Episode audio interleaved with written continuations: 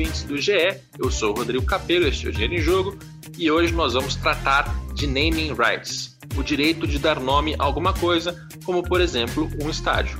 Nós era um motivo muitas vezes de piada, não tinha Libertadores, temos Libertadores, não tinha CT, temos o CT, não tinha CT da base, temos CT da base, não tinha o Mundial que uns questionavam, temos o Mundial, não tínhamos nossa casa, não tinha arena, agora temos arena e graças a Deus a tiração de sarro era o nome do estádio e agora o nome foi batizado Canel Química Arena. Então parabéns a todos os corintianos pelos seus 110 anos de existência.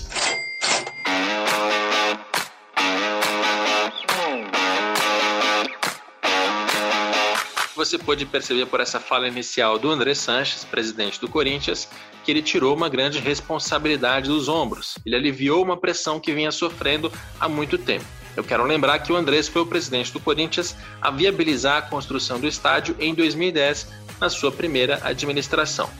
Ele deixou a presidência do clube, foi sucedido pelo Mário Gobi, depois pelo Roberto de Andrade, mas nunca se afastou definitivamente da administração da Arena, ele sempre foi ali uma interface política entre as partes envolvidas, o Corinthians, a Caixa Econômica Federal e a Odebrecht. O Andrés voltou à presidência do Corinthians em 2019 com a missão declarada de equacionar as contas da Arena. Equacionar não quer dizer pagar, até porque seria necessário muito dinheiro para pagar em tão pouco tempo toda a dívida do estádio. Equacionar significa finalizar alguns acordos importantes com a Caixa, com a Odebrecht e anunciar um comprador para os name rights do estádio. Foi isso que ele fez no dia 1 de setembro, aniversário de 110 anos do Corinthians, e uma entrevista coletiva da qual você ouviu um trecho e vai ouvir mais vezes até o fim deste podcast. O nosso objetivo hoje é recapitular os fatos, os números, os contextos, fazer comparações para entender tudo sobre name rights e mais especificamente os name rights do estádio do Corinthians. Antes de começar a falar propriamente sobre o assunto, temos que falar do elefante que está aqui dentro da sala. Na entrevista coletiva, um repórter perguntou ao Andrés o seguinte: Andrés, a Globo vai falar o nome do estádio? Sobre o nome, a imprensa em geral cobra muito profissionalismo dos dirigentes, dos clubes de futebol. Espero que ela também seja profissional e realmente fale o nome é, da arena é uma coisa nova, é dinheiro novo para os clubes, é dinheiro novo para o futebol, e acho que todo mundo vai entender que tem que falar o nome. Nós estamos conversando com a Globo e futuramente teremos novidade.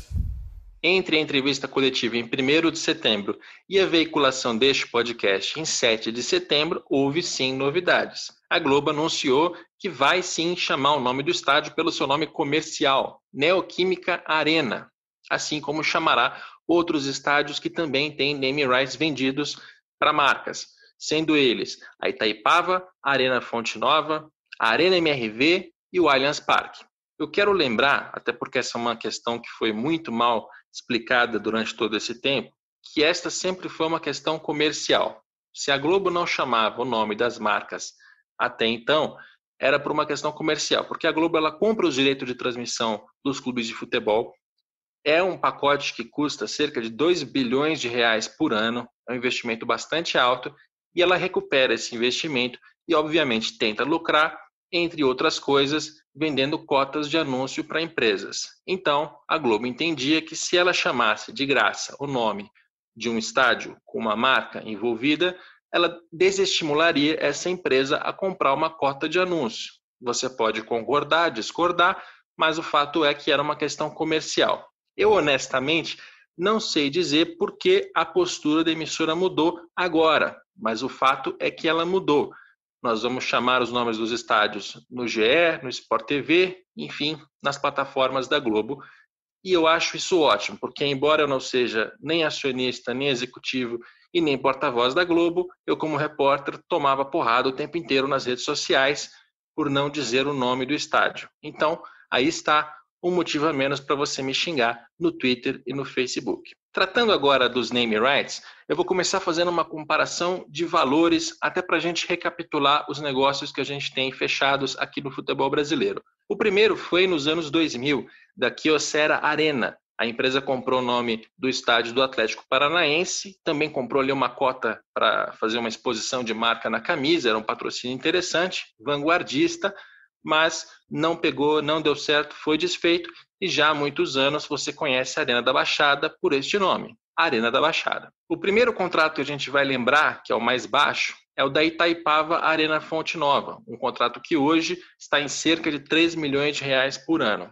Um contrato que começou maior, eram para ser 10 milhões de reais por ano, mas que foi reduzido logo depois do início, porque a cervejaria não estava dando conta, não estava tendo resultados necessários com o negócio e pediu para baixar o valor. Quero lembrar também que a Arena Pernambuco também era Itaipava, mas a concessão da Arena Pernambuco acabou, os name rights também acabaram, hoje é apenas Arena Pernambuco, sobrou apenas a Fonte Nova, o estádio na Bahia. Aliás, esse é um negócio muito mal explicado porque desde o começo a impressão que ficou nos bastidores é de que era um negócio que tinha acontecido muito mais por pressão política do que efetivamente por razões mercadológicas.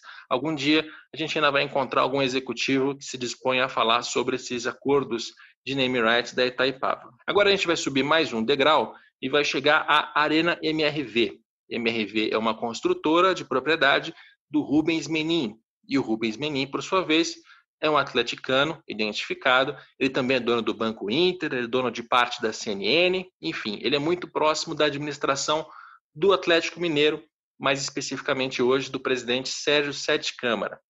Ele comprou o nome do estádio por 60 milhões, é um contrato de 10 anos, portanto 6 milhões de reais por ano, para apoiar a construção do estádio. Além disso, ele também doou o terreno onde a arena está sendo construída. Este também é um caso que não é apenas mercadológico, afinal, o dono é atleticano, tem interesses políticos é, no clube, né? mas, de qualquer maneira, é um contrato de name rights que foi anunciado antes mesmo de a arena estar construída. Ela está sendo construída nesse exato momento. A gente vai aguardar para saber mais sobre o projeto. Quero registrar que a Arena MRV é um estádio que já nasce com name rights vendidos, com 60% das cadeiras cativas compradas pelo BMG, do Ricardo Guimarães, outro empresário muito próximo da administração do Atlético Mineiro, e é um estádio que não tem previsão de financiamento ou de aporte de dinheiro público, o que, nas condições aqui do futebol brasileiro, é um belo de um adianto. É um estádio que tem uma promessa de ter um custo-benefício bem interessante, de ser mais barato, de funcionar bem para o clube. Espero que tudo dê certo. A gente vai conferir mais sobre a Arena MRV em outros episódios do nosso podcast e da nossa cobertura. Subindo mais um degrau, a gente tem o Allianz Parque, que eu considero o melhor negócio de name rights aqui no futebol brasileiro. Tanto por causa do valor, 300 milhões por 20 anos, 15 milhões de reais por ano, quanto por ter sido um patrocínio anunciado já no começo. O estádio do Palmeiras ele não criou uma identidade antes de trocar de nome. Acho que isso facilitou para que a cultura fosse formada ali no entorno, mesmo sem ter a menção da Globo durante os últimos anos. Para lembrar o contexto, é importante destacar que o estádio é de propriedade do Palmeiras, mas ele foi concedido para a W Torre, a construtora. Ela faz a operação. E foi a W Torre que fechou o contrato de naming rights com a Allianz, a seguradora alemã. Também precisamos lembrar que este acordo foi fechado em abril de 2013. De lá para cá, Quero lembrar que o valor do contrato foi reajustado pelo IPCA, um índice de inflação, a inflação oficial do governo brasileiro. Isso faz com que o valor, que era de 15 milhões lá em 2013, hoje esteja em cerca de 21 milhões de reais. Então, quando você for comparar valores dos name rights do estádio do Palmeiras com do Corinthians, lembre-se dessa informação importante. Ah, Capelo, mas você tem certeza absoluta que são 21 milhões? Não, porque nesses últimos anos pode ter havido alguma renegociação, algum aditivo no contrato, alguma mudança nas condições que a gente não tenha ficado sabendo. Agora, se não houve nada, sim, são 21 milhões. Essa é a comparação que você deve fazer. E por fim, finalmente, Ipera Pharma foi o grupo farmacêutico que comprou o nome do estádio do Corinthians, que passa a se chamar Neoquímica Arena. É um contrato de 20 anos, de 300 milhões de reais, portanto, 15 milhões de reais por ano. Recapitulando, Itaipava 3 milhões na Fonte Nova, MRV 6 milhões no estádio do Atlético Mineiro, Allianz 21 milhões no valor atual corrigido do estádio do Palmeiras, operado pela W Torre, e 15 milhões Ipera Pharma no Corinthians. Aí você pergunta, quem fez melhor negócio? Será que o valor do estádio do Corinthians foi adequado? Antes de eu dar a minha própria explicação, nós vamos ouvir um áudio do José Colagrossi, diretor executivo do Ibope Repucom, empresa que foi contratada pelo Corinthians para avaliar a proposta feita pela Ipera Pharma. O José Colagrossi mandou esse áudio para o repórter do GE, Bruno Cassus. Eu posso afirmar com confiança que é um bom negócio, porque, como expliquei, nós fizemos um estudo muito detalhado, muito demorado, muito completo do valor justo de mercado, e o valor que nós projetamos é um pouquinho abaixo do que foi vendido. Então, eu, eu tenho dados, informação, informações e análises que posso afirmar com segurança que o valor está correto. Então, começa, começamos por aí. Segundo, quando o próprio presidente disse que quando ele falou em 400 milhões de reais lá atrás, porque ele simplesmente pegou o valor da dívida na época e falou, bom, vamos vender o Neyman Rights por 400 milhões, porque quanto seja, vai custar o tamanho da dívida 400 milhões, pronto. Ele não, foi uma análise, uh, segundo ele mesmo falou, científica, analisada, baseada em dados, não.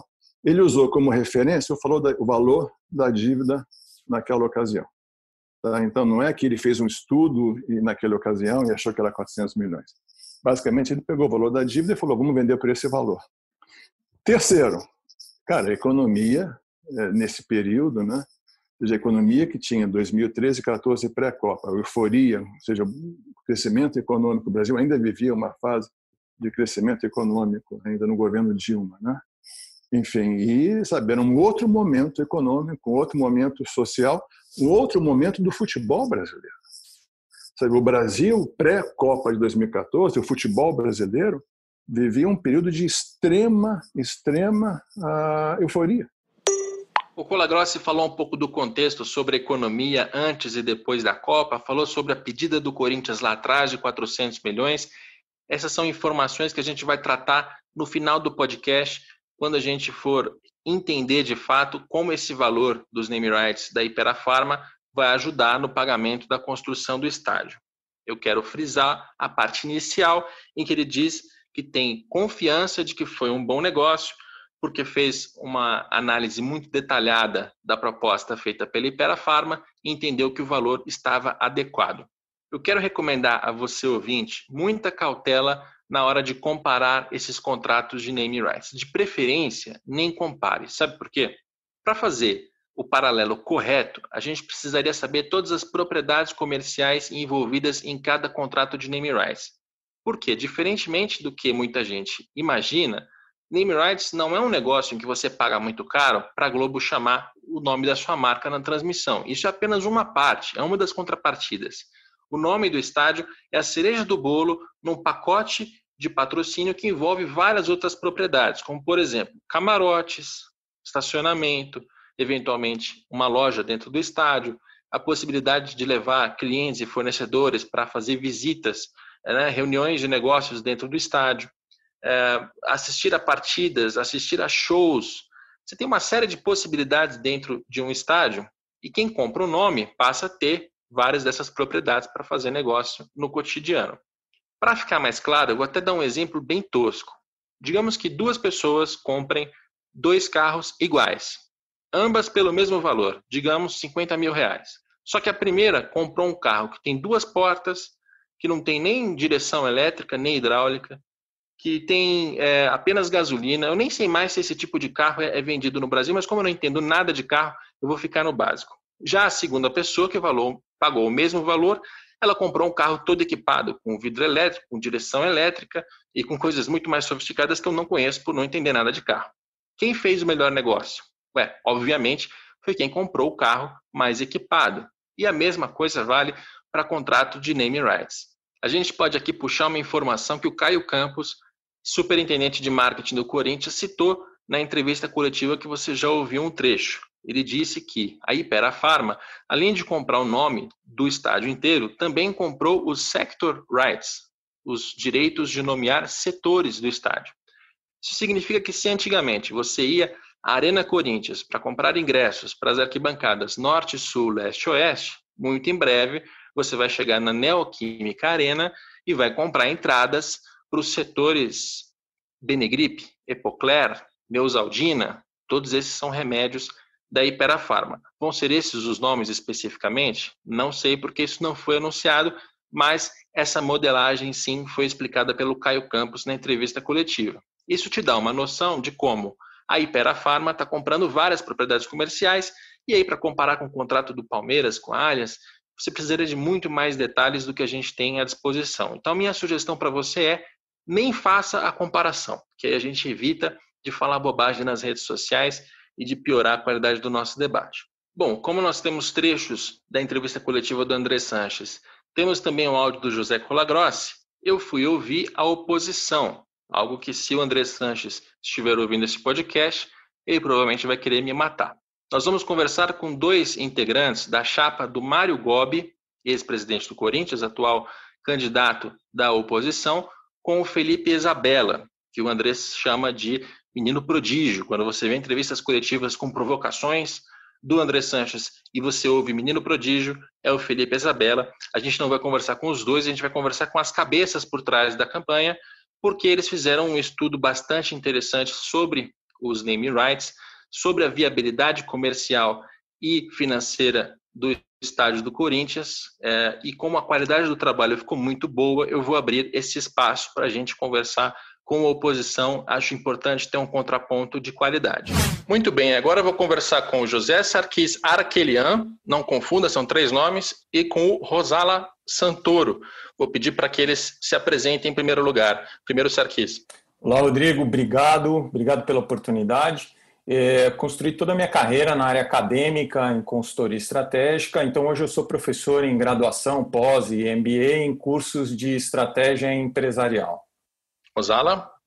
Tudo bem, Rodrigo, boa tarde, prazer estar contigo aqui. É, eu sou Rosala Santoro, é, fiz uma carreira é, pautada na área de desenvolvimento comercial, recentemente em bancos, passei por, por Santander, Unibanco Itaú, meu último banco foi o Safra, e antes tinha desenvolvido uma carreira executiva em diversos mercados. Trabalhei com petróleo e energia, trabalhei com startups de internet, trabalhei com é, informações na agência Reuters, trabalhei com é, venda de conteúdo para portais e abracei uma carreira aí de, de investimentos em startups. Legal. E ambos estão trabalhando na chapa da oposição, do Mário Gobi e do Felipe Isabella, correto? Perfeitamente. Muito bem. Vocês fizeram um estudo sobre a viabilidade da Arena Corinthians do ponto de vista comercial, do ponto de vista de público, financeiro. Eu queria que vocês abrissem introduzindo o, do que se tratou esse estudo, como vocês fizeram e qual era o objetivo. Bom, Rodrigo, esse estudo ele começou com um panorama de qual era a real situação da Arena,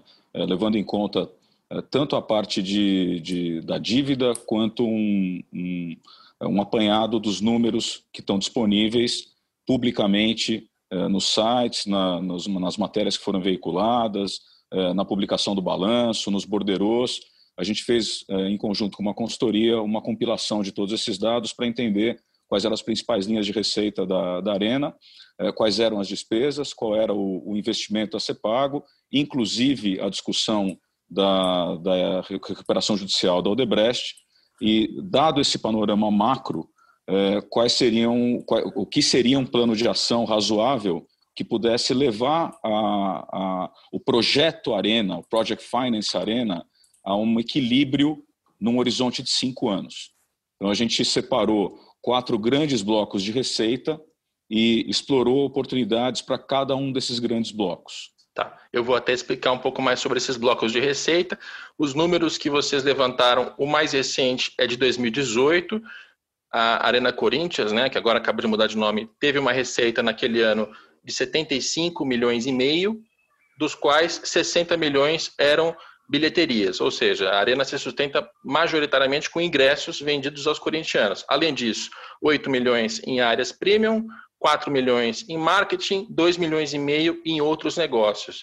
Pergunto para o Sarkis, tem um desafio grande ali de expandir outras receitas além das bilheterias, né? Perfeito, Rodrigo, porque quando a gente analisa os ingressos, a, a, grande realidade é que a média de público da Arena é uma média alta, já é uma média elevada. Então, é, a maneira que a gente tem para conseguir aumentar essas receitas e viabilizar a Arena seria exatamente nos outros aspectos dela. O marketing, que o naming rights e o sector rights, que está dentro do pacote é, legal, bacana, é um avanço dentro desse projeto, que a gente já buscaria isso e que bom que isso foi conseguido. Claro que é, são as condições que mais para frente a gente vai explorar se estão ou não é, de acordo, né? E além disso, existe toda uma, uma necessidade de se trabalhar com as áreas VIPs e outros eventos da arena para que ela possa ser viabilizada, porque a gente não pode ter de maneira nenhuma um aparelho daquele que funcione 35 dias por ano, quando a gente sabe que para que ela se viabilize, ela precisa estar tá funcionando 365 dias por ano, precisa ter atividade, ela precisa estar tá integrada é, na cidade, ela precisa estar tá integrada na comunidade, ela, ela precisa funcionar como um aparelho, como qualquer outro negócio para se viabilizar. Então, o grande desafio é exatamente é, como é que a gente desenvolve as outras possibilidades de receita dela. E aí, sem rodeios, em relação a esse acordo dos name rights, foi anunciado, é um acordo de longo prazo, ou seja, ele vai abranger o próximo mandato, seja qual for o presidente, na avaliação de vocês, enquanto oposição e de gente qualificada que estudou o, negócio da, da Arena. É um bom valor, é um bom acordo, poderia ser melhor, é, não foi uma boa, uma boa história. Rosalo, que, que, qual que é a conclusão que você chega? Bom, eu faço eco com, com o Sarkis aqui na, uh, no, no, aplauso para o name rights. Uh, a gente entende que uh, foi um valor que, dada a condição mercadológica, é um valor que a gente entende que, que é razoável porque foi anunciado. Né? faço uma, uma vírgula aqui, no sentido de que a gente não tem todas as informações para fazer uma avaliação completa do deal em si, né? do negócio que foi fechado é, perguntas que, que necessitam ser feitas e, e alguns é, esclarecimentos no sentido de quais são exatamente as propriedades envolvidas, quer dizer, a gente tem vê por a gente viu no site da Ipera Pharma que é, lá fala de, de naming rights do estádio por um período de 20 anos por 300 milhões pagamento anual. Né? Isso, isso é o que está escrito no que foi publicado para os investidores da empresa. É, quando a gente olha as notícias, a gente descobre que os é, setores vão ter nomes dos produtos comercializados pela, pela fabricante. É, então, a gente está falando de name rights e sector rights, como, como o Sarkis colocou. É, outro ponto, a gente não sabe qual é a abrangência disso no que se refere a camarotes. Se, existe outras contra, se existem outras contrapartidas de camarotes e demais setores premium. E, por fim, é, se fala em, em, ter uma mega loja na, na, na arena. Né? E, então, você está falando de uma série de propriedades é, e, e, a gente conhece só um pedaço da negociação. Né? Então, para te dar uma resposta cravada, direta, objetiva, foi um super negócio? A gente precisa de mais informação. A primeira impressão é que foi um bom negócio. É, eu tenho tido a mesma linha de avaliação desse negócio, porque sem saber exatamente quais são as propriedades comerciais, é muito difícil de concluir se o valor está alto, está baixo, está bom, está ruim. Mas de partida, para quem estava dependendo majoritariamente de bilheterias, melhor ter um parceiro grande como a Iperafarma, que é um dos maiores grupos de farmacêuticos do país, do que nenhum. Sarkis, quer, quer entrar nessa bola? Claro, claro, Rodrigo. É, essa é a ideia, quer dizer, a gente fica muito feliz em ter um parceiro como a Iperafarma, que sem dúvida nenhuma é, é uma organização que a gente sabe que vai apoiar em diversos eventos e que vai ativar e que vai efetivamente eh, caminhar junto com o clube nesse sentido. Então, isso é uma ótima notícia, a gente saber que existe uma corporação do outro lado com quem a gente pode contar. Agora, é, é, é muito complicado exatamente em saber o, o, quanto e quais e de que forma que as propriedades foram comprometidas ou, ou, ou fazem parte efetivamente do pacote e, e de que maneira que isso foi negociado e está negociado, e ainda tem lá algumas condições a serem cumpridas, né? Quer dizer, quais condições são essas, né? Em, em que em que pé, em que situação que isso isso ficou colocado? E, e isso dificulta muito a avaliação de, de como é que a gente pode viabilizar para o futuro. Agora, sem dúvida nenhuma, é, é um parceiro é, importantíssimo que a gente sabe o quanto isso pode nos ajudar a desenvolver a arena e, e, que a gente também não pode esquecer que, mesmo com esse aporte de 15 milhões por ano, frente ao, ao volume que, que hoje a gente tem, de aproximadamente 6 milhões no contrato BNDES, quer dizer, é uma pequena parcela, né? Os naming rights, mais sector rights, mais sei lá eu quantas propriedades estão envolvidas no negócio, Isso ajuda, mas está muito longe de resolver o problema da arena. Né? Isso é que a gente não pode perder de vista também, porque assim, legal, vamos comemorar, boa notícia, agora está muito longe de ser resolvido o problema. Esse é o ponto que eu queria fechar com vocês, a viabilidade da arena. Porque por muito tempo, quando a gente olhava para as dívidas a pagar, olhava para as receitas que estavam entrando e para aquela diferença positiva entre receita e despesa, parecia que era um negócio impagável. Agora, com os name rights, a impressão é de que melhora um pouco, pelo menos, mas não resolve. Isso, pelo menos, é a leitura que eu tenho feito enquanto jornalista. Vocês, enquanto estudiosos e também opositores, como é que vocês entendem a viabilidade da Arena? É um equipamento que pode chegar em que tipo de receita, de que maneira, é viável ou não? A gente, no, na, na execução do estudo, Rodrigo, a gente chegou num número que levaria a Arena para uma condição de viabilidade, como eu te falei, num horizonte de cinco anos, da ordem de 130 a 140 milhões de reais ano de receita. Tá? Esse número vem acompanhado de um ganho de escala, então se a gente pegar o índice de eficiência, ele melhora ao longo do tempo. Tá? Então a premissa que está embutida, obviamente, desconsidera a questão Covid, é, a gente eliminou isso da equação é, e trabalhamos com o número, como você bem colocou no início da conversa, trabalhamos com o número de 2018, que é o último disponível, né? É, e dentro desse, desse estudo, a gente deveria sair de uma receita anual é, da casa aí de 78 milhões, que é o último balanço que está que tá, que tá, é, publicado, é, para alguma coisa próxima de 130 milhões ano de receita. Então, a gente está falando de 52 milhões de, de é, caminho a ser perseguido nesses cinco anos, e a gente está dizendo que 15 milhões desses 52 estão na mesa. Né? Então a gente tem outros 37 para perseguir é, nessas outras linhas de receita que foram mapeadas. É, então a conclusão que a gente chega é essa: tá? um bom negócio, um negócio é, a, ser, a ser celebrado é, e um negócio que sozinho não equaciona o, o problema. Tá? É, um, é um negócio que ele precisa vir acompanhado de outras ações que potencializem o negócio e que possam trazer mais parceiros com o mesmo perfil da Hiperafarma para o aparelho. Sarkis? É, é, a minha leitura é exatamente essa. A Hiperafarma ela pode ser muito importante, inclusive, para auxiliar o Corinthians na, na viabilidade dos outros eventos, para que os setores de área VIP sejam mais atraentes, para que a gente consiga mobilizar, para que consiga colocar a, a, arena em agendas de outros eventos, sejam eles corporativos, sejam shows, quer dizer, isso, isso é importante. Sem isso, não há como viabilizar o aparelho e, e, e, sem dúvida, ter um parceiro como esse ao nosso lado é, é ótimo, é um, é um ótimo início de notícia, né? é, um, é um ótimo início de solução. E não pode ser levado mais do que isso, tá? A gente sabe, é, é claro, fazemos parte do movimento político, a gente entende como isso funciona, mas é, é, em um programa onde a gente efetivamente está avaliando a viabilidade, a gente não, a gente precisa falar a verdade, né? Muito bem. José Sarkis Araquelian, Rosala Santoro, ambos participam da chapa do Felipe Isabella e do Mário Gobi.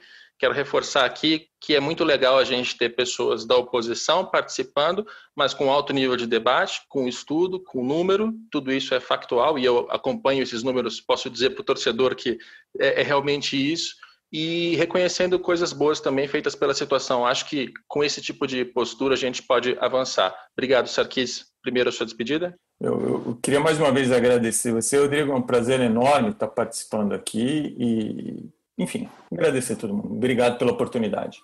Rosala, obrigado pela participação. Eu que agradeço, Rodrigo, e, e deixar uma mensagem de, de otimismo. A gente entende que tem bastante trabalho a ser feito e da nossa parte a gente pode garantir que tem um grupo bastante capaz de colocar um projeto em prática e executar de fato ações que levem a arena para viabilidade ao longo do tempo. Quem dera se toda a discussão com oposição tivesse essa qualidade de debate. É por isso que eu abri esse espaço e o André Sanches, se estiver ouvindo esse podcast, não me mate, é porque eu pretendo tornar o debate público mais qualificado e é importante ter esse contraponto.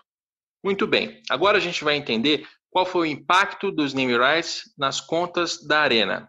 Isso vai exigir para a gente fazer é, uma viagem ao passado, recapitular alguns fatos, alguns números, e acho que você tem a oportunidade agora de entender muito do que você não entendeu nos últimos anos em relação a parte financeira da construção e da operação do estádio do Corinthians. Para facilitar, a gente vai voltar a uma resposta do André Sanches na entrevista coletiva de 1 de setembro, em que ele fala sobre os acordos que estão pendentes para equacionar a Arena Corinthians, quer dizer, a Neoquímica Arena, tem que me policiar para não errar mais vezes, e o André Sanches disse o seguinte: Primeiro nós tínhamos, como eu falei, nós tínhamos três dívidas: Caixa, construtora e uma empresa afiliada à construtora.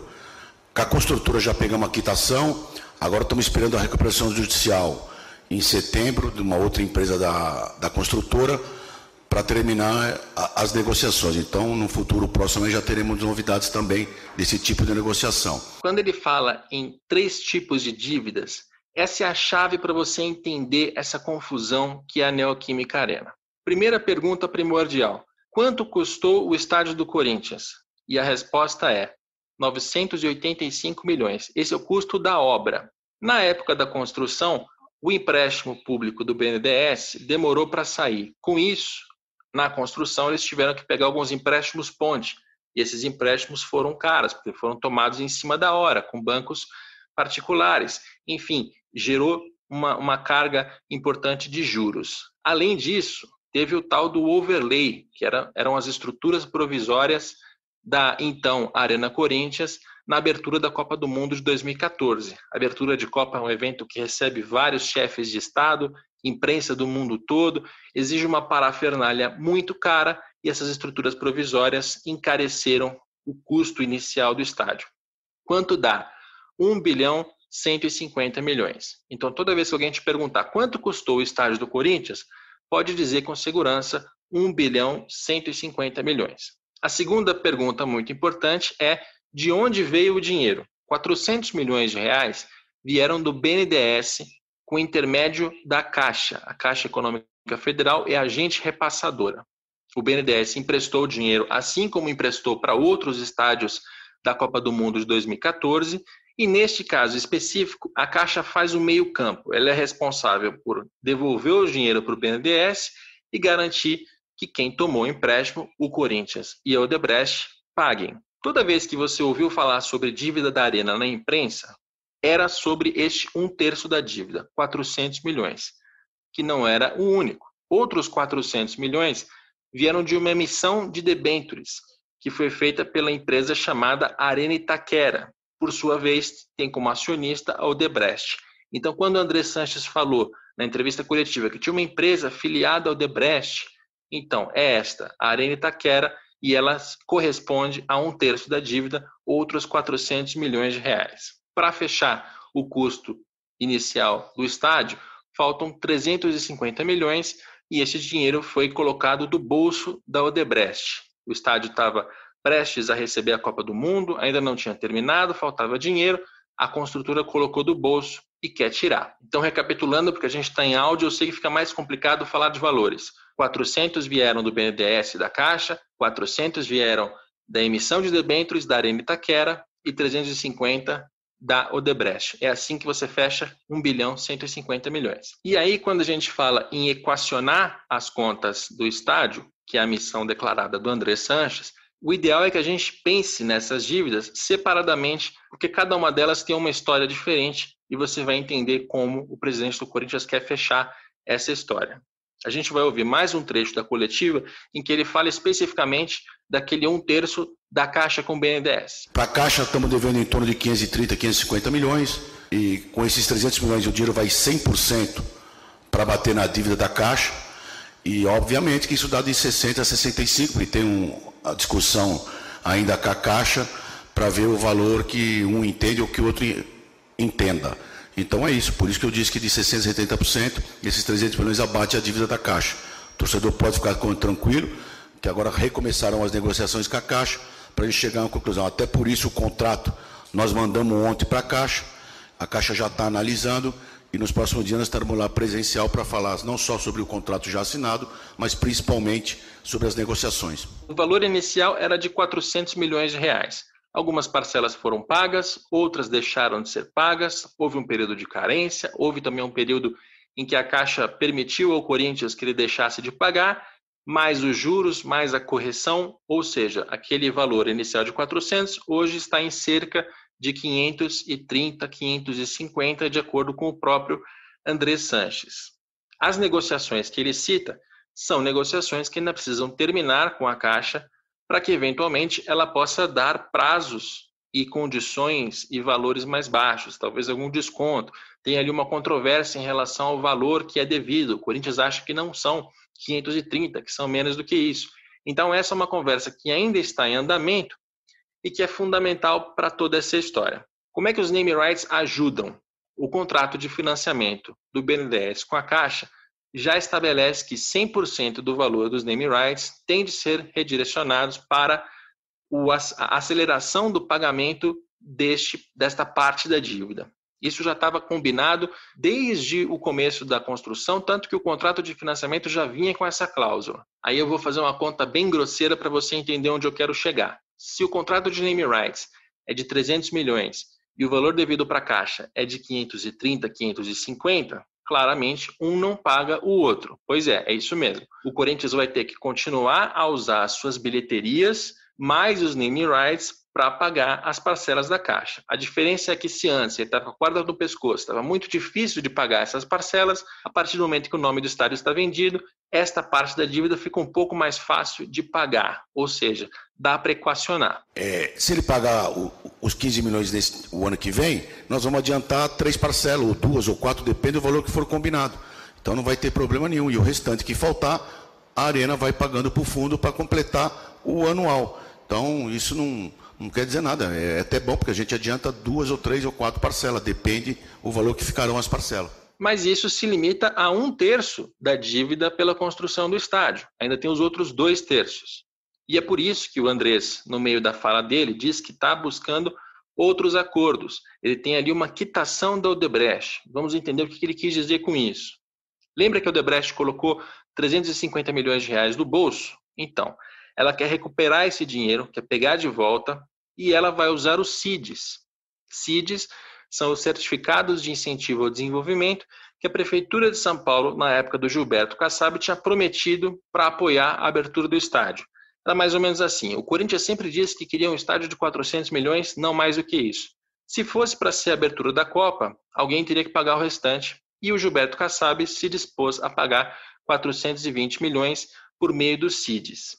Os CIDs são um papel que foi emitido em nome do fundo imobiliário que administra o estádio do Corinthians, e o fundo, por sua vez, pode vender esses CIDs para empresas no mercado. As empresas usam CIDs para deixar de pagar impostos, ou seja, em vez da prefeitura colocar o dinheiro do cofre diretamente, ela vai deixar de receber indiretamente impostos municipais. Quais foram os problemas com os CIDs? Em primeiro lugar, o Ministério Público do Estado de São Paulo entrou com um questionamento sobre a validade desses CIDs. E isso deixou todo o mercado meio cabreiro em relação a se os CIDs valiam, não valiam, podia comprar, não podia comprar. Isso virou uma confusão. Principalmente a Prefeitura de São Paulo, quando entrou Fernando Haddad, embora o Haddad fosse do PT, o mesmo PT do Lula, o mesmo PT do próprio André Sanches, o Haddad não provisionou os CIDs nas contas da cidade. Ele não colocou o valor nas contas da cidade. Mais claramente, o prefeito ele não assumiu que naquele ano de 2013 ou 2014 ele iria perder de uma vez só 420 milhões de reais em impostos que deixariam de ser pagos. Ele foi provisionando isso aos poucos, 15 milhões num ano, 20 milhões no outro, 10 milhões no outro, sempre de pouquinho. Mesmo depois que o João Dória entrou na prefeitura, isso não mudou. E aí, o estádio do Corinthians, que contava com 420 milhões lá atrás para fazer é, frente a uma, uma grande parte da construção, foi receber esse valor paulatinamente. Hoje, em 2020, quando o André Sanches diz que chegou a um acordo com o Odebrecht para quitação de uma parte da dívida, a gente está falando daqueles 300 milhões, 350 milhões que o Odebrecht colocou, que foram pagos com esses CIDs. Quer dizer, o Corinthians entrega os CIDs na mão da construtora e diga, está aqui minha cara, faça bom uso, venda para as empresas, faça o negócio acontecer e aí assim que você vai pegar o seu dinheiro de, de volta. Beleza? Beleza. Não temos muitos detalhes em relação a essa, essa renegociação. Se exigiu do Corinthians o pagamento de um valor adicional, quais foram as condições, tudo isso não foi muito bem explicado mas pelo que eu apurei, vai nesse sentido. Bom, se 400 milhões da Caixa vão ser pagos com name rights mais bilheterias, os 350 da Odebrecht vão ser pagos com os CIDs, como é que ficam os 400 finais das tais debentures? Pois é, aqui eu vou recapitular de novo a história da construção do estádio para você entender o que são essas debentures. Arena Corinthians, era assim que ela era chamada na época, então não estou incorrendo em nenhum erro. Ela estava sendo construída, faltava dinheiro para finalizar as obras. A Odebrecht colocou uma parte do bolso dela, a outra parte, isso Marcelo Odebrecht diz na delação premiada que ele gravou depois pela Operação Lava Jato, eles pressionaram, a Odebrecht pressionou a então presidente Dilma Rousseff para conseguir aquele dinheiro de alguma maneira. A solução foi a Arena Itaquera, uma empresa da Odebrecht, ia emitir debêntures, que são um tipo de dívida no mercado financeiro, e quem ia comprar era a Caixa Econômica Federal. Assim foi feito, 400 milhões de reais em dinheiro público foram colocados. Não é um dinheiro exatamente dado, é um dinheiro emprestado, porque essas debêntures precisam ser pagas depois de um determinado prazo, com tal taxa de juros. Desde o começo, o Corinthians nunca esboçou nenhuma iniciativa para pagar essa parte da dívida, porque ele nunca entendeu que fosse dele.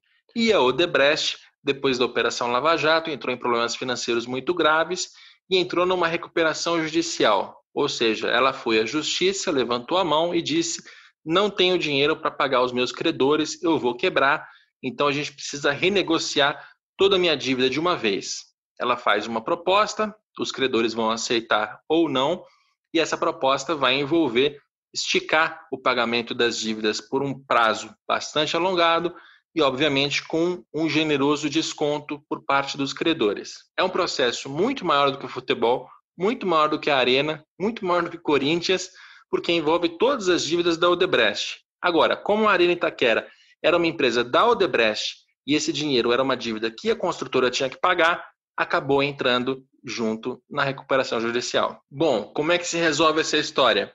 Não sei, e na verdade o André Sanches também não sabe, porque estão todos aguardando o final dessa recuperação judicial da Odebrecht, que está marcada para o fim deste mês de setembro de 2020. Aí sim nós saberemos qual será o destino, qual será a solução desses 400 milhões das debêntures, que hoje certamente já são muito maiores do que isso, por causa dos juros, da correção e do não pagamento das parcelas que começaram a vencer no fim de 2018. Estas são as três partes da dívida da Neoquímica Arena. Estas são as soluções que o André Sanches e os seus diretores encontraram para equacionar essas dívidas do estádio.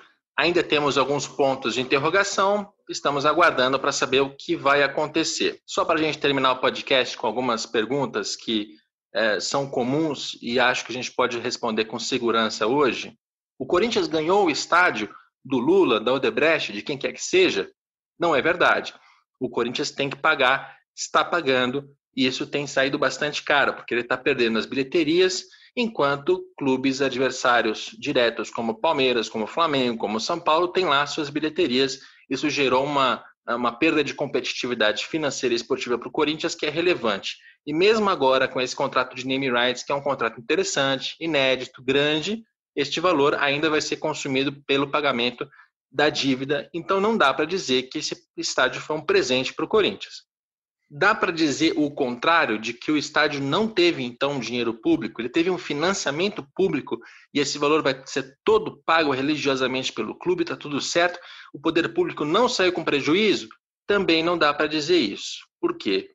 Se a parte da caixa do BNDES o Corinthians vai ter que pagar, a parte das debêntures que foram compradas pela Caixa Econômica Federal com dinheiro público, esta é bem possível que na recuperação judicial da Odebrecht é, perca ali um grande, um grande valor disso, ou então perca tudo, que vire pó. Isso é possível, isso pode acontecer, e se acontecer, é dinheiro público que foi colocado no estádio do Corinthians e que foi desperdiçado. É muito triste que num país como o nosso, não só no período de pandemia, mas numa, num contexto de crise econômica, que a gente tenha perdido dinheiro de um banco estatal para financiar parte de um estádio privado, de um clube de futebol, para um evento como a Copa do Mundo de 2014, mais um dos absurdos que a Copa do Mundo proporcionou para a gente. E a última pergunta que certamente importa ao torcedor do Corinthians: vai sobrar dinheiro para pagar salário de jogador, para contratar reforço, para reforçar o futebol? Dificilmente, pelo menos no curto prazo. Porque o dinheiro dos name rights e das bilheterias vai continuar sendo usado para pagar a arena. É uma história complicada. Ela está próxima de ter ali uma, uma equação, uma solução no papel, mas ainda vai levar uns bons 10 ou 15 anos para pagar esse estádio só depois disso é que aí sim o Corinthians vai poder voar, vai poder pegar todas as receitas do estádio e usar para fazer futebol, que era a ideia desde o começo. Espero que este episódio tenha ficado direto, tenha tirado as suas dúvidas, tenha falado tanto de name rights quanto da relação do Corinthians com a sua arena. O episódio tem a produção do Leonardo M. Bianchi, tem a coordenação do André Amaral e do Rafael Barros. E a gente volta na próxima segunda-feira com mais um Dinheiro em Jogo.